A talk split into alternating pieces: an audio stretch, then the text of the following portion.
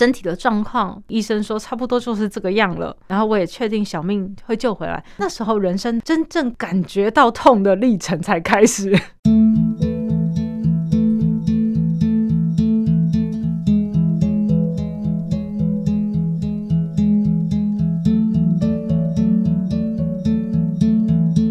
当失去了视觉之后，心眼就更明亮了。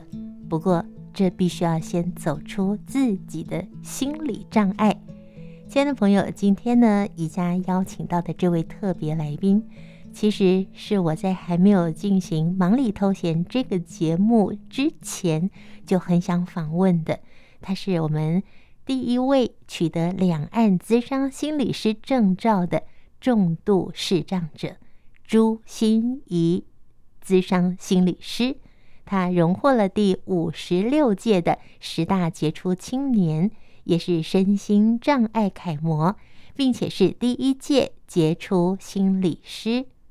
他是因为脑瘤而造成后天失明，他不但失明，而且他有一个耳朵是听不见的，还有右边的身体是不协调的。他是怎么样从这样的状况走到了今天？他已经服务了一千八百个个案人次，而且他也主持广播节目、Podcast 的节目，并且出版了第一本著作《打不破的玻璃心》。我们赶快邀请朱心怡，嗨，心怡你好，你好，宜家你好，大家好。你是在十五岁的那一年，是发生一个什么样状况才知道说，哦，你脑子里面长了脑瘤了呢？啊，我那时候其实。呃，在听随身听的时候，那时候突然觉得，哎，为什么我右边的耳机坏掉了？然后我就把耳机从我的右耳换到我的左耳，就就发现，哇，吓死了，太大声，对对，太大声了，所以不是耳机的问题。对，所以我才开始发现是我的耳朵有问题。嗯哼，嗯，然后我就去耳鼻喉科做了很多的检查，但是每一次检查，医生都跟我讲说，嗯嗯，没问题啊。可是我就明明觉得我越来越有问题，就听不到。对，不只是我开始听不到，我走路开始会摇摇晃晃，就是身体很不平衡，摇来晃去这样子。嗯嗯、然后我也发现我自己，呃，开始控制不住我的手。就以前我右手写字超漂亮，嗯，但是我那时候不管我再怎么努力用力的磕，都会被老师说太潦草，嗯，所以我就去大医院做了很多很多很多的检查。对，很久了以后才发现这件事情，就是我长了脑瘤。后来公布的结果是。就是我长了一颗八公分的脑瘤，它可以做任何处遇吗？呃，可以的。可是因为我的脑瘤长的部位很危险，就是它是在脑干，脑干其实是在我们的脊髓和脑子的中间。嗯，对，所以它是整个掌管我们的所有的运动神经，然后包括我们的呼吸、吞咽那些都是它。嗯，所以呃，这个部位非常危机。然后再加上我的脑瘤，它不是。压迫在神经上，它是把神经重重围住，嗯，所以医生要开刀的时候就要刮我的神经，就是、哦哦哦、才能把那个脑瘤给拿走。那会有生命危险呢？是是，可是如果不开，我也一定死，因为它的部位就在脑瘤，嗯，对，就在脑干上，所以我如果不处理它，我就一定会死。但是处理它，我也很容易死，嗯、反正就是两边都为难，对，两边都为难。后来就是当我开了第四刀，真的知道老天这样对我以后，第二个感受就是，那我摆烂。嗯，别人都说，哎，朱芯仪你好乖哦，你配合着你爸妈，有没有三跪九叩求神问佛，然后叫你干嘛干嘛，你就那嘛。我还用过什么韭菜韭菜敷头，就是用了各种各种偏方，你知道吗？就是，哎呀，反正什么我都去配合了啦。嗯，然后他们都说，哇，你好乖。我说才不是乖嘞，你们知道那时候我的心情是摆烂。我不想再为我的生命负责了。嗯哼，反正你们要我做什么，我就配合。那结果是怎么样，都是你们害的。别人要帮你负责。对，我不想再为我自己负任何责任。我觉得我是个受害者。那时候就觉得老天非常不公平啊！我这么优秀，真的是很，就是觉得很没天理。心仪的优秀是从小从小开始读书，功课就非常好，名列前茅。其实我觉得我的优秀其实不是在我这个人很优秀诶、欸，我觉得是在我这个人很好强，很不服输。嗯嗯，所以这大概是我很小的展现的一种特质。嗯，我发现，呃，认别人认为你做不到的事情，我就偏偏要去做挑战，然后去做一些，哎呀，别人觉得不可能的。然后我好讨厌那种输的感觉，我、哦、我觉得我不想输，是呃，对，所以我会不停的努力。嗯哼，所以我以前我不觉得那个叫做真的优秀，而是一种内在的。冲动 驱使着我 拼命的往前跑，现在就觉得很像是那个以前总是在玩那个老鼠赛跑游戏嘛。嗯、对，是我就是那个头好壮壮的老鼠。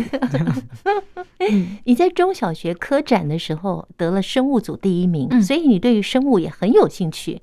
我对生物也很有兴趣，应该老实说了，我对任何事情都蛮有兴趣的哦、嗯。然后哪一件事情会得到掌声，我就更有兴趣。你对掌声有兴趣？对，就是要得到别人的肯定。对，所以从小的我觉得我很贪恋那个镁光灯下的感觉。嗯，然后我觉得，呃。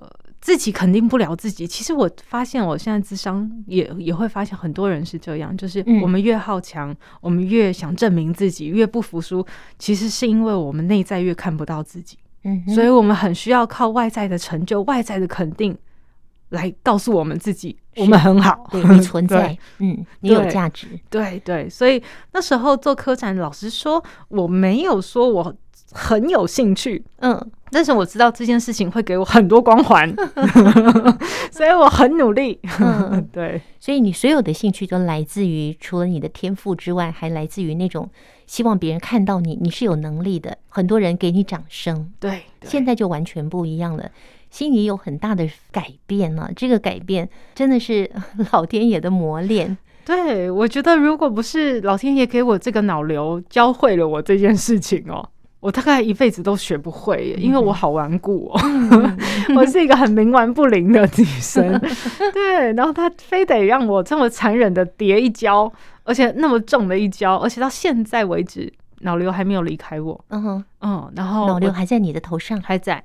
它还是八公分吗？没有没有，它已经缩小很多了。它缩小了，它怎么 缩小？被开刀开掉了。哦，就是大的瘤质。嗯，那很危险的部分呢？医生是用伽马放射线把我射在我的脑里面。哇，你经历过好大、好危险的开刀，才有今天这个结果。对对，所以不只是脑瘤还在吗？还有我的眼睛和手脚，其实其实都是持续的、不停的提醒着我，就是其实我不能掉。掉入像原来的那样子的陷阱里面。嗯。嗯，你指的陷阱就是看不到自己，只希望别人给你掌声。对，你知道那时候好危险，嗯、就是我我觉得想一想都觉得我那时候在走钢索，就是每天你的自我价值就在别人说你好，你就觉得自己很好；别、嗯、人说你这件事做错了，你就觉得自己烂到不行。嗯、你每天都在走钢索、欸，哎，嗯嗯。嗯。心仪呢，她有很多的荣耀，是我们看到下巴都会掉下来的，包括台师大一百零九年度教育学院百大亮点校友，第五十六届的十大杰出青年，嗯、台湾资商心理学会第一届杰出心理师，嗯、还有张老师基金会服务品质优良金手奖。哇，都好厉害哦！这么厉害的心仪，哎，我很想问你说，这么多人对你的羡慕啊，你身上的荣耀，你想对自己说什么？你最想告诉大家什么啊？等一下哦，先听听心仪喜欢的歌。心仪做了一首歌，对不对？是放心的沉默。对，这首曲子呢，是由我跟我的一位好朋友，他是全亚洲第一位视障的乐团指挥的音乐人哦，王俊杰先生。我那时候也非常高兴，就是俊杰愿意来跟我一起来创作这首歌。嗯，那他就问我说：“哎，心怡，你最想跟大家说什么？”其实我就最想说的就是这首歌，就是要《放心的沉默》，因为在我的家里面。我是不说话的，然后你回家不说话，对，因为我觉得我在外面说太多了。其实我回家只想放松的享受，呆呆的看着，傻傻的笑着，然后看着大家，我就觉得这是我一生中最充电的时刻，最暖心的时刻。嗯，好，那我们也让听众朋友来暖心一下喽。放心的沉默，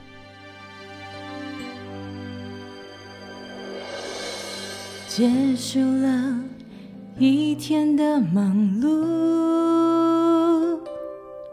伸个懒腰，深呼吸，把烦恼都吐出。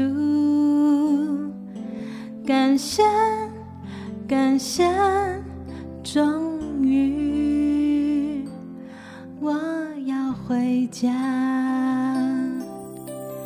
也许回到家的我，只能够吃着一个人。也许回到家的我，为了明天还要跳的夜战。其实回到家的我，就喜欢静静坐着和你们一起吃饭。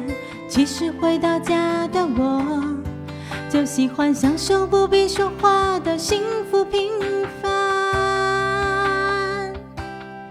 听你们东家长。西家短，撕扯着生活的片段。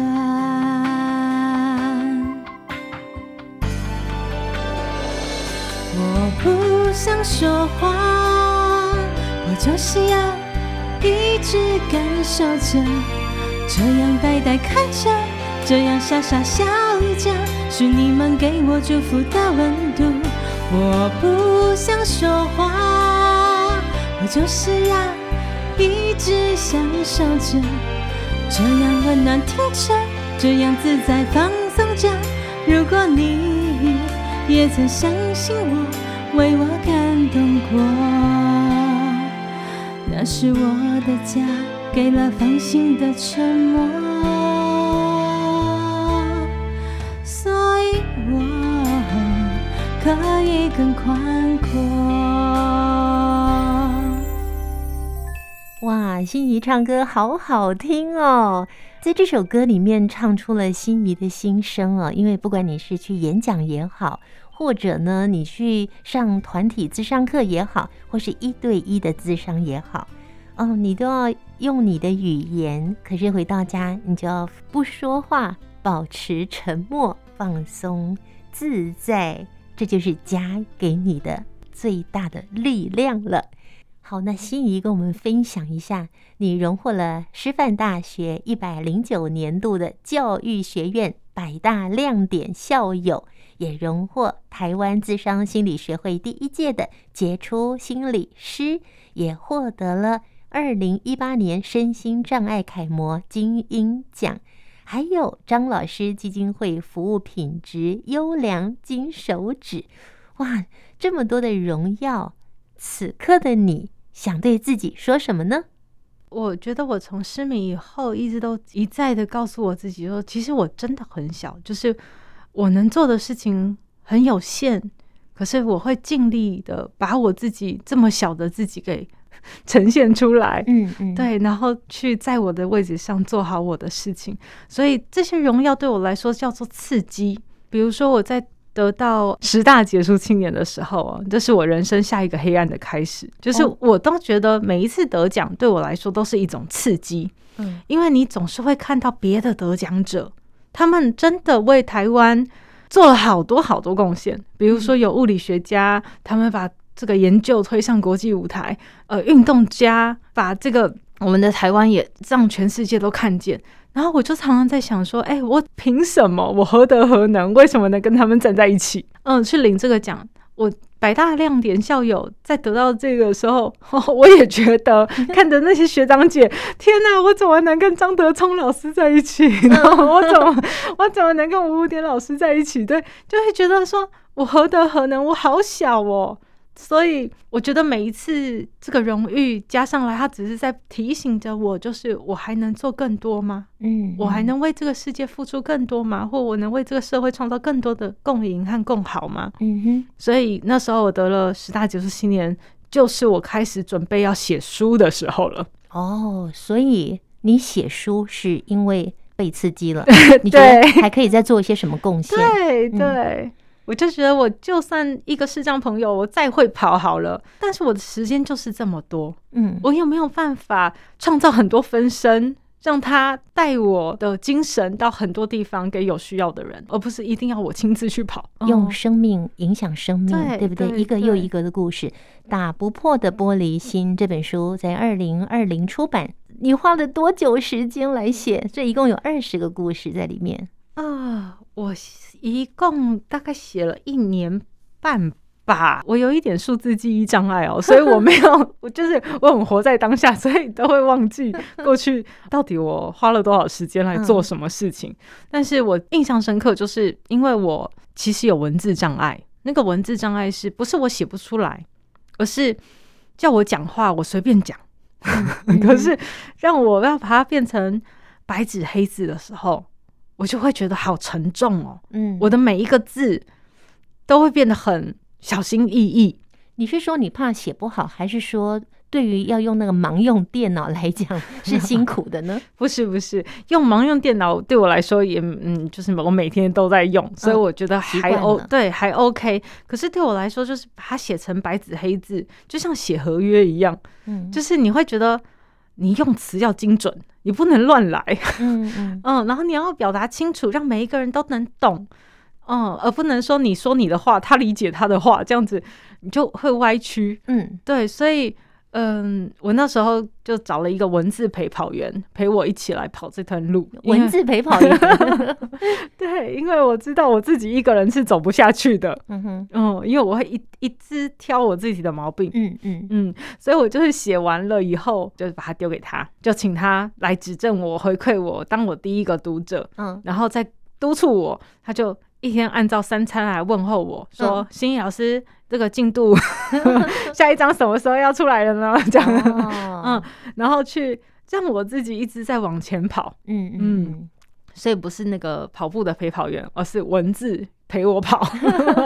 哎、欸，所以心怡在写这呃这本书这一年多来的时间呢、啊，嗯，你觉得在写在书写的同时，也一边在回忆过往，嗯。所以，那有没有对你来讲也带来一些冲击呀，或是带来一些力量？哦，我觉得就是重新再活一次的感觉。怎么说？其实这些很多的故事的片段，我大概都常常在生命教育的讲座里面会分享。嗯嗯，或者有很多例子，我也会常常分享片段的故事。可是我大概从来没有那么完整的从头到尾看我自己过。嗯，而且不只是看完以后，我还要给我自己分类。嗯哼，然后宜家应该有看到每一篇的故事，我不是只是在写故事，我最后还会用一个心理师的高度去用心理学的观点去解释这个的的变化，这个的心态要怎么突破，对，要怎么面对。所以我觉得就是有一种跑进画框里面，又再跑出画框的那种感觉。嗯哼，嗯，就自己要去拆解自己的故事。所以前面都在讲故事，然后后面又有心理师的角度再来看这件事情，对不对？对，这个是心言心语，对对，是这个打不破的玻璃心，这个心是朱心怡的心，她的心跟别人不一样，它上面有草字头，没错没错。所以书名的这个玻璃心。啊，玻璃大家熟悉了，玻璃杯啦，玻璃窗户的玻璃，但这个心就是朱心怡的心，有草字头的心。嗯嗯。可是我这个心是有巧思的，因为宜家看到的封面的话，应该看到那个心是一样的，呃，跟玻呃打不破的玻璃心脏的心是一样的，呃，一样的颜色，对，一样的颜色。可是突然加了一个草字头在上面。嗯，其实我想要呈现的是，我是用我的心在照见你的心。嗯哼哼，对，就是我希望不是大家要看我的故事，我真的觉得每一个人都有很多很多的故事。嗯，我的故事也没什么了不起。对，那为什么我要说我的故事？是因为很多很多内心很深处的东西，不一定是我们大家都照见的。那我已经看见了我自己的心，所以我希望敞开我的心，以后也能。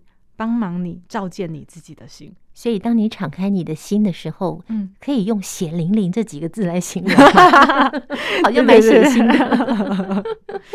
所以你要带着我们穿越逆境二十个面对哈，嗯，哎，你的封面很特别啊，嗯，好像是蒲公英，对不对？对，嗯，蒲公英是我呃的 logo，就是也是我想要做心理师，想要成为什么样的心理师的一个最有画面的一种印象。嗯，为什么呢？嗯、我我正要问你说，你怎么会选择成为心理师？为什么我想成为心理师？就是因为我发现我有一些敏锐的地方，可以去感觉别人的情绪。嗯、另外，我也觉得，哎，站上讲台，当我做一些特效宣导，告诉别人怎么用跟智障者这个族群相处的时候，我有一种生命感动、生命的快乐。我觉得做这件事情是我好喜欢、好享受的事情，所以我会继续往这个方向走。但是走着走着，我常常就觉得，其实生涯路就是这样，就是天分是那个一，嗯、努力是后面多加几个零。嗯，所以我找到了我的一，就是我的天分，我的天赋在哪个地方，然后我就不停的在那个天赋上投资。其实每一个人都有很多很多的天赋，我也我也觉得我有很多兴趣啊。嗯哼，嗯，可是因为我我觉得，哎，这件事是我很想投资的，所以我在后面开始加上了不同的零，然后就开始走出了一条我的路。嗯嗯，那后来真的成为心理师以后，为什么要用蒲公英这个意象来代表我自己？蒲公英的感觉，我觉得很像是我想传达的感觉。比如说，第一个，我们用形状来看，嗯，它是软的。嗯，其实我觉得柔软是一件非常重要的事，在人生。我以前就是因为太硬、太硬，什么事都要强，所以就很容易折断。我觉得现在我们也是常常这样，嗯，不柔软。所以我现在开始想要活得柔软。嗯嗯，你很硬没关系，但是因为你遇到很柔软的我。所以你在咨商室里面，你在我的团体辅导室里面，你也可以慢慢的卸下防卫，成为很柔软的自己。嗯哼，对。然后另外一个是，我觉得佛光英他的形象很像是小太阳。嗯嗯，它只是放射出来的感觉。对，所以我也是希望别人都说，哎，你看不见怎么做咨商？我觉得当然我们可以细谈这件事情，可是我觉得。最重要的观点是，我要像个太阳一样，让你觉得自在温暖，嗯，然后让你自己敞开你的心，而不是我像个检察官一样去看你的心。我不要有读心术，我只是想要营造一个状况，一个温暖的感觉，让你觉得安全自在，嗯、不用设陪着你。对，嗯、然后另外就是蒲公英它会发散出去，所以有好多小蒲公英都会随处飞翔。对，它就是一颗种子，对，还会再发新芽，对，有一个新的希望。对对，对，所以这个是我很想做的事。我觉得我们想要创造的就是社会上的共赢和共好，每一个人的心理健康是共赢和共好的。嗯，对，所以我能够透过我的力量影响别人，别人又可以影响更多人。你知道，这个种子就一直发芽出去。嗯，对。那就是让我们的这个社会真的大家都能够变得更好。是，所以书的封面这个蒲公英也象征着心仪的内在，嗯、想要对这个社会有更多更多的贡献。嗯嗯，我觉得肯定自己是一定要做的事情，知道自己在做什么，也知道自己不要得意自满，就觉得自己好像了不起了。其实心怡有好多好多的故事哦，光是一集的节目一定谈不完的。我们下个星期再继续听心怡来分享她的生命故事。谢谢宜家，谢谢大家。我们期待下个星期再会喽，拜拜。也许回到家的我，只能够吃着一个人的晚餐。也许回到家的我，为了明天还要跳的夜战。其实回到家的我，就喜欢静静坐着和你们一起吃饭。其实回到家的我。就喜欢享受不必说话的幸福平凡，听你们东家长西家短诉说着生活的片段。